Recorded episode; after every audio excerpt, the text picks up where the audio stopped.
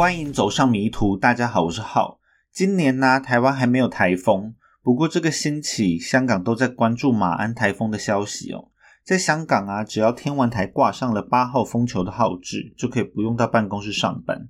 那马鞍台风呢，是这个星期三接近香港，所以那时候呢，就大家都在期待台风假。虽然星期三的风雨很弱，不过天文台还是在星期三的晚上挂出了八号风球。那我们就满心期待是在星期四醒来的时候，外面狂风暴雨，这样就可以爽赚一天台风假。不过呢，当星期四真的醒来的时候，外面竟然还是只有小风小雨，根本就完全不像是台风。不过幸好就是八号风球还在，所以还是能够赚到一点点的台风假。会说呢，是一点点台风假，是因为香港的台风假规定蛮麻烦的。一旦八号风球被降级，那在两个小时内就要重返工作岗位。而且啊，虽然天文台是每个小时都会固定更新台风的近况，但是降级却是随时都有可能会发生的，就要一直关注天文台的网站是不是被降级。最后啊，这个全香港都在关注的马鞍台风。是超费的，在早上九点二十分就已经被降级了。也就是说呢，原则上在十一点二十就要开始上班，那就只有两三个小时的台风假，实在是不够吧？那就希望接下来来更多强烈台风喽。那这一集要讲的案子呢，是看到最近有蛮多柬埔寨诈骗的案件，那一堆失魂落魄你不赔，东山再起你是谁的贴文，就很多人到柬埔寨诈骗啊，然后被活摘器官或是直接被卖掉的新闻。那我以前呢是只跟团去过吴哥窟，那时候对柬埔寨的印象就还算不错，就不知道为什么会有这么多人是被骗过去诈骗的。但还是希望呢，现在柬埔寨骗局的人可以都赶快脱离苦海吧。这一次的案件就稍微的跟这个人口贩卖扯上关系。那有一种说法呢，是中国之前的一胎化政策啊，就造成了女弃婴的数量暴增，那处理这些弃婴的产业也就应运而生。那接下来就让我们开始今天的案件吧。这一起案件呢，是发生在西班牙的 San Diego de Compostela。这个圣地牙哥的地理位置啊，是在西班牙的最西北方，是西班牙加西利亚自治区的首府，位置是在葡萄牙的正上方哦。在二零一三年九月二十二日的凌晨，一名男子在与朋友聚会完，正在开车回家的路上。那这一天呢，晚上天气非常晴朗，他靠着月光就可以大致把周围的环境看得清清楚楚。但是当他的车在圣地亚哥郊区的 Tail 的时候，他在路边隐隐约约的看到了一个奇怪的隆起物。因为车子开得很快，他第一时间是没有看清楚是什么东西的。不过呢，这个男子觉得有点奇怪，就决定要折返确认一下这个隆起物到底是什么东西。当他把车头灯对准隆起物的时候，车灯是清楚照出了这个路边的隆起物。这是一具被弃置在路边的小女孩尸体。这名小女孩呢，看起来年纪大约是十二十三岁。她的尸体被丢在路边的缓坡上，地上是铺满了落地的松叶。小女孩是穿着一套灰色的毛线衣裤，衣服呢沾着尘土。小女孩的上衣是被掀到肚子外露。脚上是没有穿鞋的，在他的胯下有一大块的污渍，从女孩的鼻子呢也有一些血污流出，死状非常凄惨。更让这一名男子讶异的是，这个死者啊是一名亚裔的小女孩。圣地牙哥虽然是加西利亚自治区的首府，但整体而言，这里还是西班牙比较乡下的地方，亚裔面孔是比较罕见的。这名男子在发现尸体之后，下意识的看了看周围。他没有看到任何人的身影，他很快的就通知警方抵达现场。警方一抵达现场，马上就认出了死者的身份，因为在几个小时之前，九月二十一日的十点十七分，这个小女孩的养父母曾经到圣地亚哥的警察局报案，说他们的养女失踪了。想不到这么快就传来这个养女的噩耗。这个死去的小女孩呢，叫做阿孙塔巴斯蒂拉，这是她的西班牙名字哦。她是两千年九月三十日出生在中国湖南的永州。小女孩的中文名字呢，叫做永芳，我就叫她小芳。小芳的养父呢，叫做阿丰索巴斯蒂拉，养母呢是叫做 Rosario Bordo，他们是在二零零一年六月、七月的时候从西班牙飞往中国领养了小芳，那我就叫他们方爸、方妈。方爸、方妈呢是分别出生于一九六四年，还有一九六九年。在他们领养小芳的时候啊，年龄都是三十几岁，他们的经济条件十分不错。尤其是方妈啊，她是出生在一个很富裕的家庭，她的爸爸是当地一名著名的律师，妈妈则是在大学里面担任教授，负责教授艺术史。他们非常的宠爱方妈，还在圣地亚哥的精华地段。买了一间十分宽敞的公寓送给方妈。方妈在长大之后，也跟他爸爸一样成为了律师。方爸呢，则是一名自由专栏作家。方爸、方妈优渥的经济条件，再加上他们真挚的表现，他们是不费吹灰之力就通过了领养儿童的审核。在飞机前往中国的时候，方妈因为太过紧张，还服用了抗焦虑的药物。最后，他们是带着期待又怕受伤害的心情抵达了中国。那他们所做的事情呢，在当时的西班牙是非常前卫的，尤其是圣地亚哥，并不是像马德里啊、巴塞隆纳啊这样的西班牙大城市。在二零零一年的时候，方爸方妈是圣地亚哥第一对领养中国小孩的夫妻。方妈因为继承父业，她在当地也是一名很有名的律师。还在当地的电视台上面分享过自己领养中国小孩的经验。其实啊，当时方爸方妈在西班牙要领养一个西班牙的小孩是一件非常不容易的事情，尤其是当时整个国家的生育率都在下降，能够领养的小孩数量整体就在减少。相比之下，领养国外的小孩就没有这么多的限制，只要负担大约一万欧元左右的费用，就会有中介商可以帮忙搞定领养所需要的手续。因此呢，在后面几年，西班牙领养国际小孩的产业就蓬勃发展。到了二零零四年，西班牙甚至成为了领养国际小孩的全球第二大国。那第一大国也并不意外，就是非常爱领养小孩的美国。而既然市场上面有需求，那就会有国家是负责供应这些小孩的。那中国就是其中一个国际领养小孩的热门选择。根据一篇 BBC 的报道指出。主要原因呢，是中国从一九七九年开始实施的一胎化政策。城市人口如果多于一个小孩，就要接受对应的处罚。而这样的政策是一直到二零一五年才走入历史，它是总共实施了三十六年。许多家庭如果不愿意接受处罚，很可能就会需要想办法把这个多出来的小孩给处理掉，造成中国出现严重的人口贩卖问题。再加上受到传统的中国观念影响，很多家庭都还有着重男轻女的问题，所以被遗弃的孩子之中啊，大约有百分之九十五都是女孩。那以上所提到的问题，中国官方都是严正否认，说这些都是邪恶的外国势力，就像是 BBC 这样子的邪恶媒体对中国的抹黑哦。那大家可以自己判断要相信什么样的说法。不过呢，不管真相是如何。小芳就是一个遭受到遗弃的中国女孩，她就跟着方爸方妈一起回到了西班牙的圣地亚哥。因为小芳的亚裔面孔在圣地亚哥十分罕见，当二零一三年小芳的尸体出现在路边的时候，警方很快的就确认了死者的身份。再加上方爸方妈在稍早已经通报过了小芳失踪的消息，警方立刻通知方爸方妈前往警察局协助办案。根据方妈的证词，她是在二十一日晚上的七点左右前往她娘家在郊区的房子。她把小芳留在家里做作业。当她晚上九点再回到家的时候，小芳就已经不见了。而小芳平时呢是一个很乖巧的女孩，平白无故失踪并不像是小芳的作风。更何况这个时候小芳年纪还很小。由于二零一三年时。方爸方妈的婚姻早就出现了问题。其实他们已经离婚了一段时间。在小芳失踪的时候，方妈还是第一时间联络了方爸，看看小芳是不是跑到方爸家去了。不过方爸方妈啊，迟迟都等不到小芳。他们又联络了一些小芳的朋友，也是都没有人知道小芳去哪里了。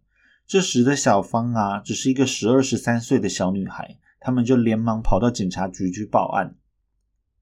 在警察局的时候啊，方爸还提醒了方妈要跟警察讲述一件几个月前发生的事情。在二零一三年七月的某个晚上，在大约凌晨两点的时候，方妈被小芳的尖叫声惊醒，她马上冲到了小芳的房间，看看是不是发生什么事情了。她看到一名全身黑衣的男子，手上戴着手套，正站在小芳的床边，不知道在做什么。男子一看到站在房门边的方妈，就马上夺门而出。被大力推开的方妈脸上还因此留下了淤青。虽然方妈不知道这一名男子是谁，也不知道男子是怎么进到他们家里面来的，不过他猜测，可能是因为他们不小心把钥匙留在门上了。男子可能是进来偷窃方妈家中的保险柜，因为这个保险柜里面存放着几千欧元的现金。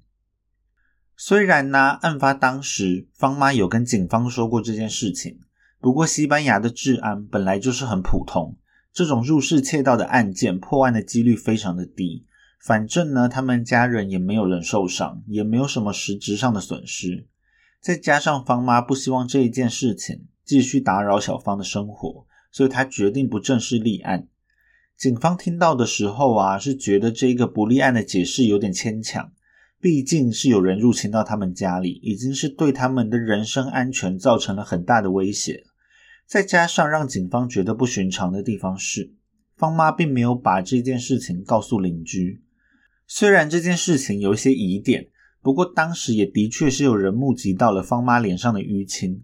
小芳也传讯息给了好朋友，他告诉好朋友说，有人正试图要杀掉他。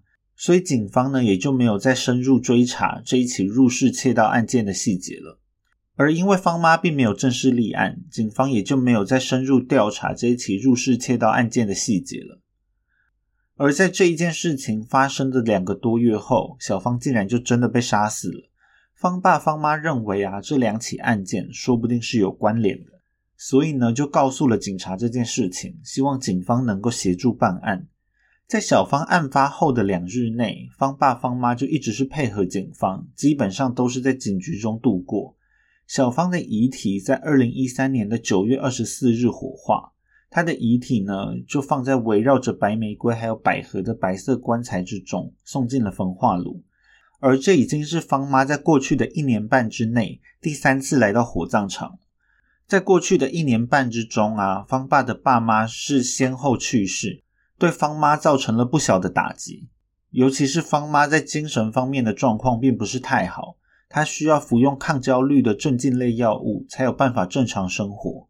而现在小芳又去世了，方妈在火葬场啊表现得非常哀伤，但是已经有嗅觉灵敏的媒体感觉到警方对于方爸方妈的长时间讯问其实并不是很正常。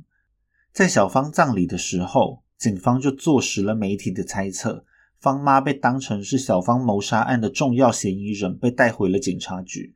方妈被逮捕的事情，让方爸、方妈生活周遭的人都不可置信。方妈的亲戚朋友，甚至是邻居，都觉得警方对方妈的猜测实在是太荒谬了。在他们的眼中啊，小芳一直都是方爸、方妈的掌上明珠。方妈是一个友善又善于社交的人，方爸则是一个耐心又随和的人。这对夫妻啊，待人接物十分得体，没有人相信和善的方妈会一夕之间变成杀害养女的凶手。在刚抵达西班牙的时候，小芳的身材特别娇小，而且可能是水土不服，所以身体上是常常出现小病小痛。每一次呢，都是靠着方爸方妈悉心呵护小芳的病情。即使只是一些小病痛，他们也都会把小芳送到大医院去检查，就是要让小芳得到最好的照顾。小芳也在这样的照顾之下，逐渐成长为一个身体健康的小女孩。小芳从小就展现出自己过人的天赋，方爸方妈呢也是用尽所有的资源来栽培小芳。小芳呢是一个勤奋好学的小女孩，在小芳自己的要求之下。他参加了芭蕾舞蹈班、小提琴班，还有钢琴班。他的芭蕾舞蹈老师啊，就记得有一次，小芳跟他分享他的星期六是怎么样度过的呢？他是星期六早上七点起床，在早上的八点到十点这段时间学习中文，接着十点十五到十二点半是他芭蕾舞蹈的时间。舞蹈课过后，他还要练习法文到午餐时间。那在这边呢，要特别提一下，西班牙的用餐时间本来就很晚，有些餐厅的午餐时段呢是要到下午一两点才会开始，下午两三点开始才是西班牙人吃午餐的高峰时段。不过，如果是观光客比较多的城市，也有不少餐厅为了赚观光客的钱，他会提前他的开业时间。而在小芳吃完午餐之后，他还要练习小提琴跟钢琴。也因为小芳旺盛的求知欲，他在进入国中的时候，除了西班牙语跟当地方言加西利亚语之外，他还会说中文、法文跟德文。他在学校的表现也是十分优异，还获得了跳级的资格。大家都把小芳当成神童，方爸方妈也十分以这个养女为荣。一家三口的相处呢，在外人看来是十分融洽。小芳虽然对陌生人有点害羞，但是在亲近的人面前，小芳还是一个非常活泼的人。他们很常一家人一起去剧场啊，或是去听音乐会。虽然有人认为小芳之所以会学习这么多才艺，一部分还是因为方爸方妈对小芳的期望是非常高，把小芳的时间呢全部都用才艺塞满了，也不完全是小芳自己要求的。据说啊，跟小芳同一个才艺班的人曾经看到过小芳跟方妈起争执。小芳说呢，都是因为方妈喜欢她多才多艺，她才会学这么多东西。不过认识小芳的人还是说，在大部分的时间，小芳看起来都是蛮开心的。不过方家的关系其实并不像是外界看起来这么和谐。在二零零九年的时候，方妈曾经因为精神方面的问题而有了自杀倾向。她对所有事情都提不起干劲，她对外界充满敌意。在接受诊断之后，他就被安排进了精神病院住院。不过在两天之后啊，方妈就自行决定他要出院了。而且在后续的回诊方面，方妈也只去过一次，就再也没有去过了。而这也并不是方妈第一次出现精神方面的问题哦。前面就有提到，在二零零一年的时候，方爸方妈前往中国领养小芳。那时啊，方妈就已经有在服用精神镇静的药物了。而方妈的精神问题还可以追溯到更早的时候，在方妈还是青少年的时候，她曾经到英国的牛津上过一年的学。在方妈二十二岁的时候，因为欧洲的伊拉斯莫斯计划，她是到法国当交换学生。不过啊，在圣地亚哥，因为方妈家庭的社经地位都十分不错，当地人对待他们一家人都是客客气气的。不过呢，到英国、到法国就没有人知道方妈是谁了，让方妈骄傲的玻璃心碎了一地。尤其是在法国的时候，她甚至没有办法待满一整年的交换期间。她在几个月之后就因为受不了而逃回了西班牙。在法国的时候啊，方妈的精神状况就陷入了焦虑还有忧郁，之后就长期因为精神状况而受到困扰，而方妈的自尊心不允许她承认交换学生时期的失败。所以在她的履历上面还是写着他完成了他一年的交换学生计划，而地点是在一间根本就不存在的伦敦法律高等学校。在二零一一年的时候，方妈也安排了小芳前往英国的学校就读。方妈表面上是说这样可以给小芳一个精进英文的机会，不过可能多多少少，方妈也有希望小芳可以完成自己年轻时做不到事情的愿望吧。在二零一三年的年初，方爸方妈在大多数人都觉得毫无征兆的状况下，突然宣布了离婚。不过实际上呢，方妈是对方爸早就诸多不满，两个人已经是貌合神离了一段时间。方妈就曾经跟朋友抱怨过，她认为啊，方爸是一个消极又缺乏抱负的人，所以早在离婚之前，他就已经出轨了。他在外面呢，有一名叫做 Manuel Garcia 的情夫。在方妈的口中啊，这一名情夫是一名充满活力的成功人士。最后，方爸方妈的婚姻也是因为方爸意外看到了方妈跟情夫之间的讯息往来，方爸是无法接受方妈的出轨，就选择了离婚。两人离婚之后啊，方爸就从家里搬了出去，他在附近租了一间小公寓独自生活，主要呢就是为了让他跟小芳还是可以常常见面。但实际上，这个方妈的情夫也是一名有妇之夫。即使是在方爸方妈离婚之后，方妈跟情夫也依旧是没有名正言顺了。让方妈更感到焦虑的是，原本在方家，因为方爸是一名自由工作者的关系，他的收入比较不稳定。方爸跟方妈的家庭分工是比较偏向男主内女主外，家庭开销大部分都是来自方妈的薪水，家事则大部分都是方爸负责。在两人离婚之后，方爸没有了方妈的薪水，就没有办法再维持先前的生活品质了。而方妈因为要照顾小芳，又感觉到巨大的压力，突然之间家中所有的琐事都落到了方妈的头上。方妈的一位朋友指出。方妈原本呢是一名十指不沾阳春水的人，以前可能是连水煮蛋都没有煮过。而除了离婚还有家庭琐事之外，这时的方妈还因为爸妈在过去大概一年的时间内接连去世，情绪就已经陷入了深深的忧郁。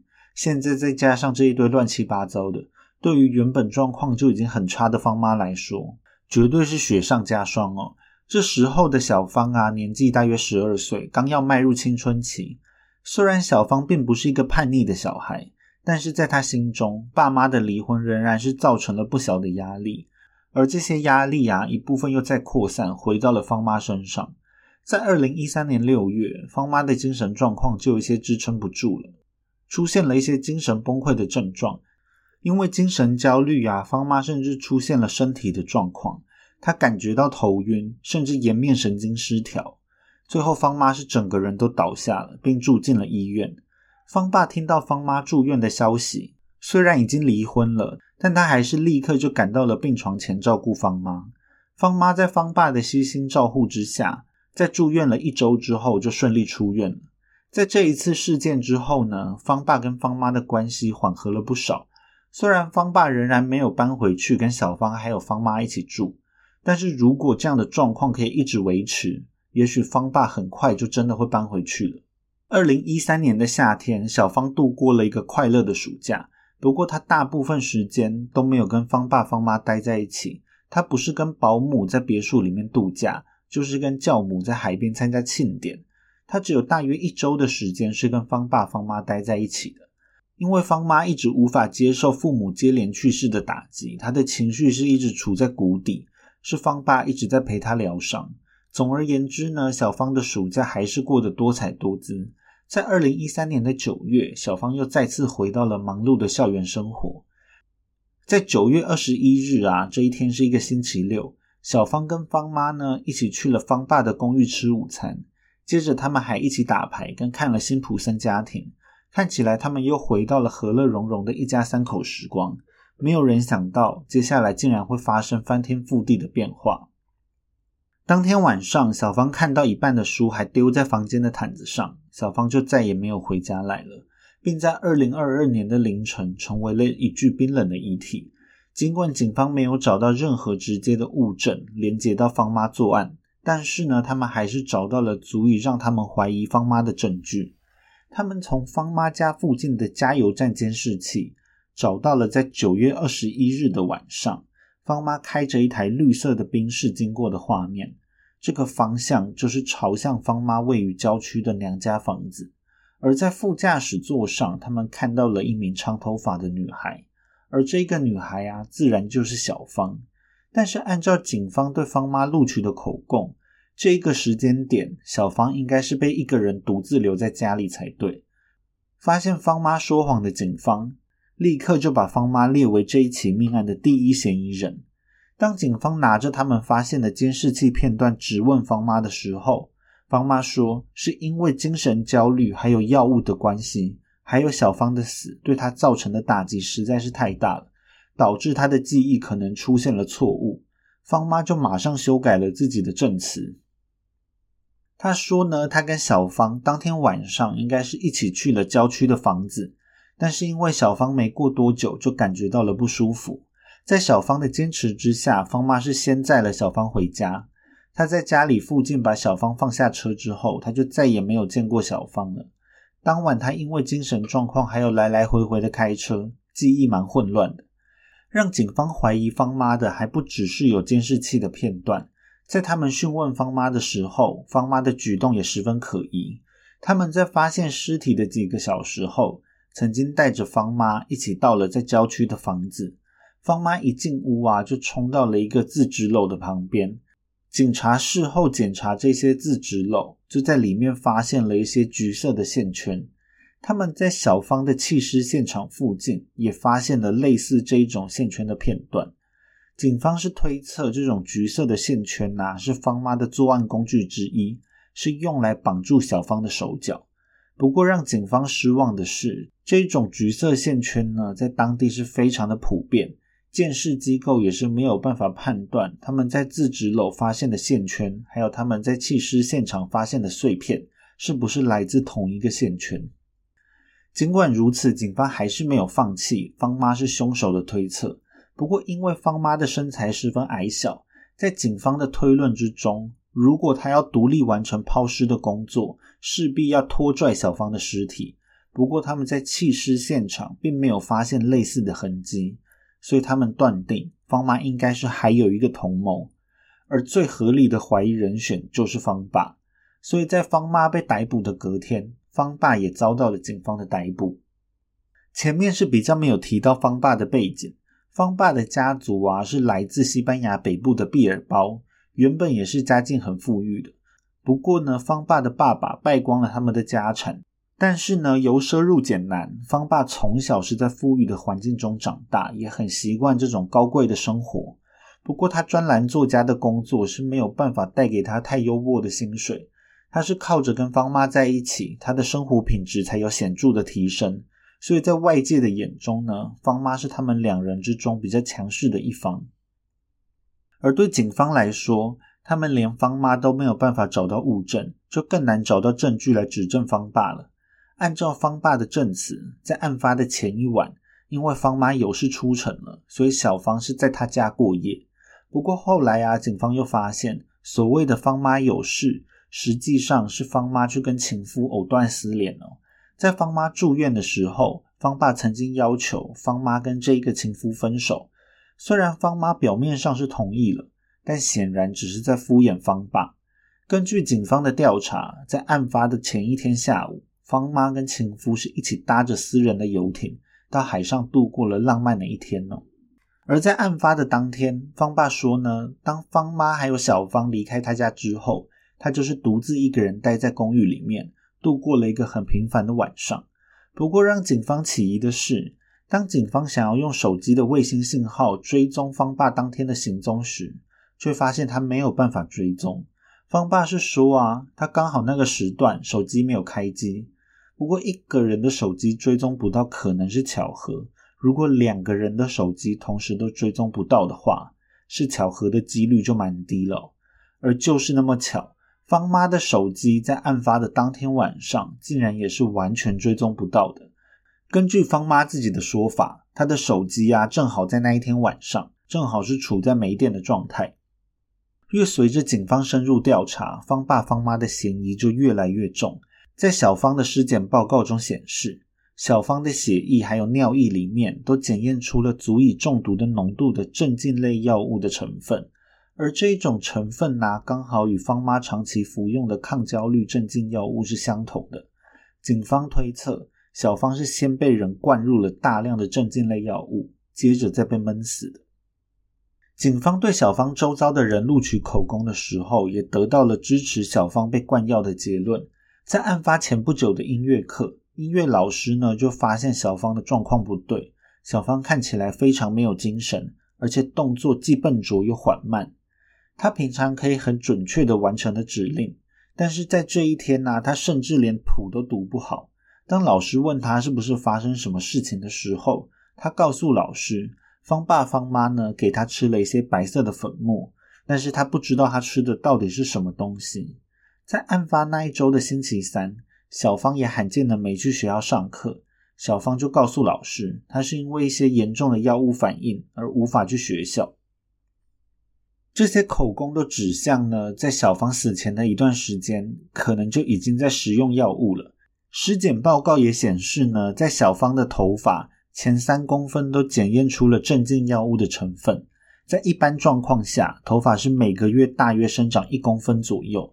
那三公分的长度，就代表小芳可能是在死前已经被喂食了三个月左右的药物了。根据手上掌握的线索，警方就大致推论出了一套作案逻辑。方爸方妈呢，在二零零一年收养了小芳，但是他们现在已经厌烦了这一个他们从中国买下来的小女孩，所以他们制定出了一套他们认为十分周密的计划，有预谋的要除掉小芳这个累赘。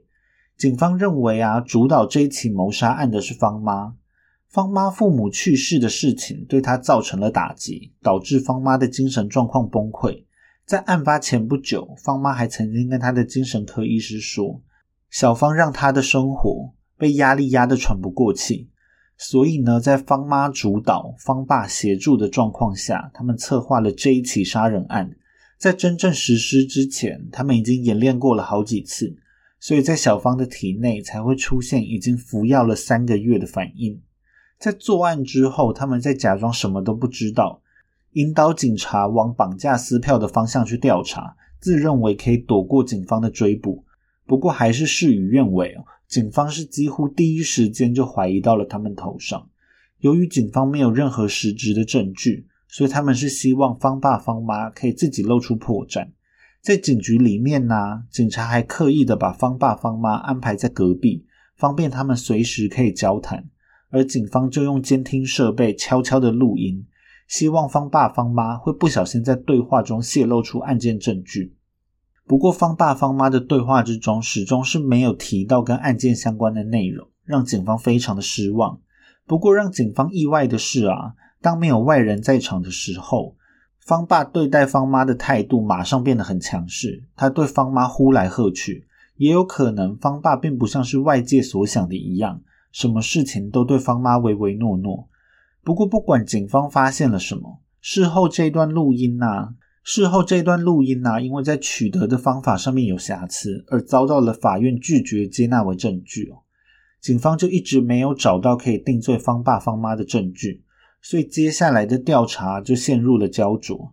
圣地亚哥当地对于小芳命案的猜测，每隔一段时间就有新的进展。尽管没有什么实质的证据，但是在谣言之中啊。方爸就变成了一个变态的恋童癖，方妈则是一个先残杀自己父母，再杀害小芳的变态杀人魔。尽管媒体把案发经过编造的绘声绘影，但是一直没有人找到一个方爸方妈犯罪的合理动机。而在案例上呢，养父母杀害领养来的孩子的案件其实并不多见，而方爸方妈跟小芳在案发之前也没有什么激烈的冲突。在外界的眼中啊，小芳就一直都是乖巧又听话。即使方妈深受焦虑跟忧郁的精神状况困扰，但是方爸方妈的作案手法也不像是因为一时精神崩溃的冲动犯案，就很难解释为何他们要处心积虑的除掉小芳这个乖巧又听话的小孩。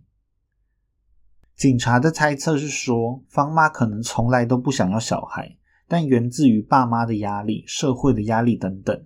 让他认为啊，有一个小孩才算是完整的家庭，而一个中国的小孩是他当时最好的选择。他只要花钱就可以不费吹灰之力买到这个小女孩，让他有了一个所谓的完整家庭。但是当他不想要了，方妈就千方百计的想要摆脱这个被他买来的小孩。但因为方爸方妈后来都没有承认过他们犯案，所以这一个说法始终也只是个猜测。警方的调查过程啊，持续了两年的时间。圣地亚哥的法院是一直到二零一五年十月才正式开庭。在过去两年期间，方爸方妈都持续被关押。他们因为恋童虐童的嫌疑，而在狱中受到了狱友的特殊照顾。在法庭上，检察官阐述了方爸方妈精心策划了数月的杀人计划。方妈为杀人事件的主谋，方爸协助方妈完成作案。检察官强调呢，方爸方妈对案发当天的行踪证词反复，隐瞒他们与小芳的真正行踪。根据他们调查的结果，检察官还原了小芳遇害当天可能的行踪。在下午一点五十五分的时候，小芳离开了方妈家，前往方爸家吃午餐。在下午五点半左右，小芳跟方妈是前后离开了方爸家。在五点三十八分的时候，小芳的手机在方妈家连上了网络。六点十二左右，方妈也回到了家中。不过，接下来的行踪就跟方爸方妈交代的大相径庭。在当晚六点多，有人看到方爸跟小芳一起出现在街上，明显的跟方爸的证词相冲突。接着在六点快半的时候，方妈开着车前往郊区房子的画面出现在了监视器里面，副驾驶座上坐的就是小芳。检察官推测，当时方爸应该是也在车上，他很有可能是正躺在汽车的后座。在六点半多的时候，郊区房子的警报系统被关闭，可能是他们抵达了郊区房子。接着根据尸检报告。晚上七点到八点之间是小芳可能的遇害时间，而在晚上七点前后，警方竟然完全追踪不到方爸方妈的行踪。方妈的手机啊，是到大约七点半才重新连上线；方爸的手机更是到快九点才重新连上线。同样是在快九点的时候，郊区的警报系统又重新启动，并有郊区房子的邻居在快九点时看到了方妈。而小芳的手机在九点的时候重新连上了讯号，之后方爸方妈多次联络了小芳的手机，他们在晚上十点半左右前往警局报案。接着，小芳的尸体在隔天凌晨一点多被发现。此外，在警方长时间的调查之下，他们还查到方爸在案发前的十周前前后后呢领取了一百七十五锭的镇静药物。方爸是用方妈的精神状况为理由取得了一部分的药物，其余呢，则是他谎报自己的精神状况取得的药片。而这些取得的药片中，很有可能有一大部分都被强灌进了小芳的体内。在小芳去世的当天呢，尸检报告的结果显示，小芳可能吞下了二十七锭被磨成粉末的药片，那这是一个成年人的建议用量的九倍之多。但是方爸方妈都拒绝承认他们强逼小芳服用药物。根据他们的说法，小芳确实有服用过这个药物，但是只有在小芳因为花粉过敏十分难用的时候，才会偶尔服用。他们也不知道为什么小芳的体内药物浓度会这么高。在法庭上呢，许多亲朋好友都是支持方爸方妈的，除了曾经看见过小芳可能因为药物作用的老师们以外。大部分的人都还是相信方爸方妈，因为对他们来说啊，小芳一家人就像是一个完美家庭的模范，他们很难想象方爸方妈会是杀人魔。在法庭上，方爸的态度非常愤怒，因为他认为自己不该受到这样的对待。方妈则是表现出哀伤又迷茫，并说他的精神状况导致他的记忆还有行动都受到了影响。尽管受到了大部分的亲友支持。但是显然陪审团并不买单哦。陪审团最后是采纳了检察官的说法，认为他们两人的行踪在当晚就是跟检察官还原的一样。方爸方妈把小芳载去了郊区房屋，在那边闷死了她，接着再把小芳弃尸。在陪审团认为方爸方妈的罪名成立之后，在二零一五年的十月三十日，法官判决了两人十八年的有期徒刑。虽然两人都有上诉，但都没有改变法官的判决。而在方爸方妈的判决成立之后，社会上出现了不少质疑的声浪，认为根据警察的调查结果，方妈早在领养小芳之前就已经出现了精神方面的问题。为什么在领养的过程之中，没有人发现这个问题呢？是不是国际小孩领养的流程有瑕疵，审核过程太过简单？不过，领养国际小孩的这一个现象，在方爸方妈被判刑的时候，已经减少了不少。因为全球跨国领养小孩的状况，因为各国逐年调高领养标准，还有各种反人口贩卖的政策，跨国领养小孩的产业啊，就是在二零零四年达到高峰之后就一路下滑。而幸好的是呢，如同小芳这样子被养父母杀掉的案件，其实并不常见。目前呢，方爸仍然是被关押在监狱里面，而方妈是在二零二零年的十一月，在精神疾病的影响之下，在狱中上吊自杀了。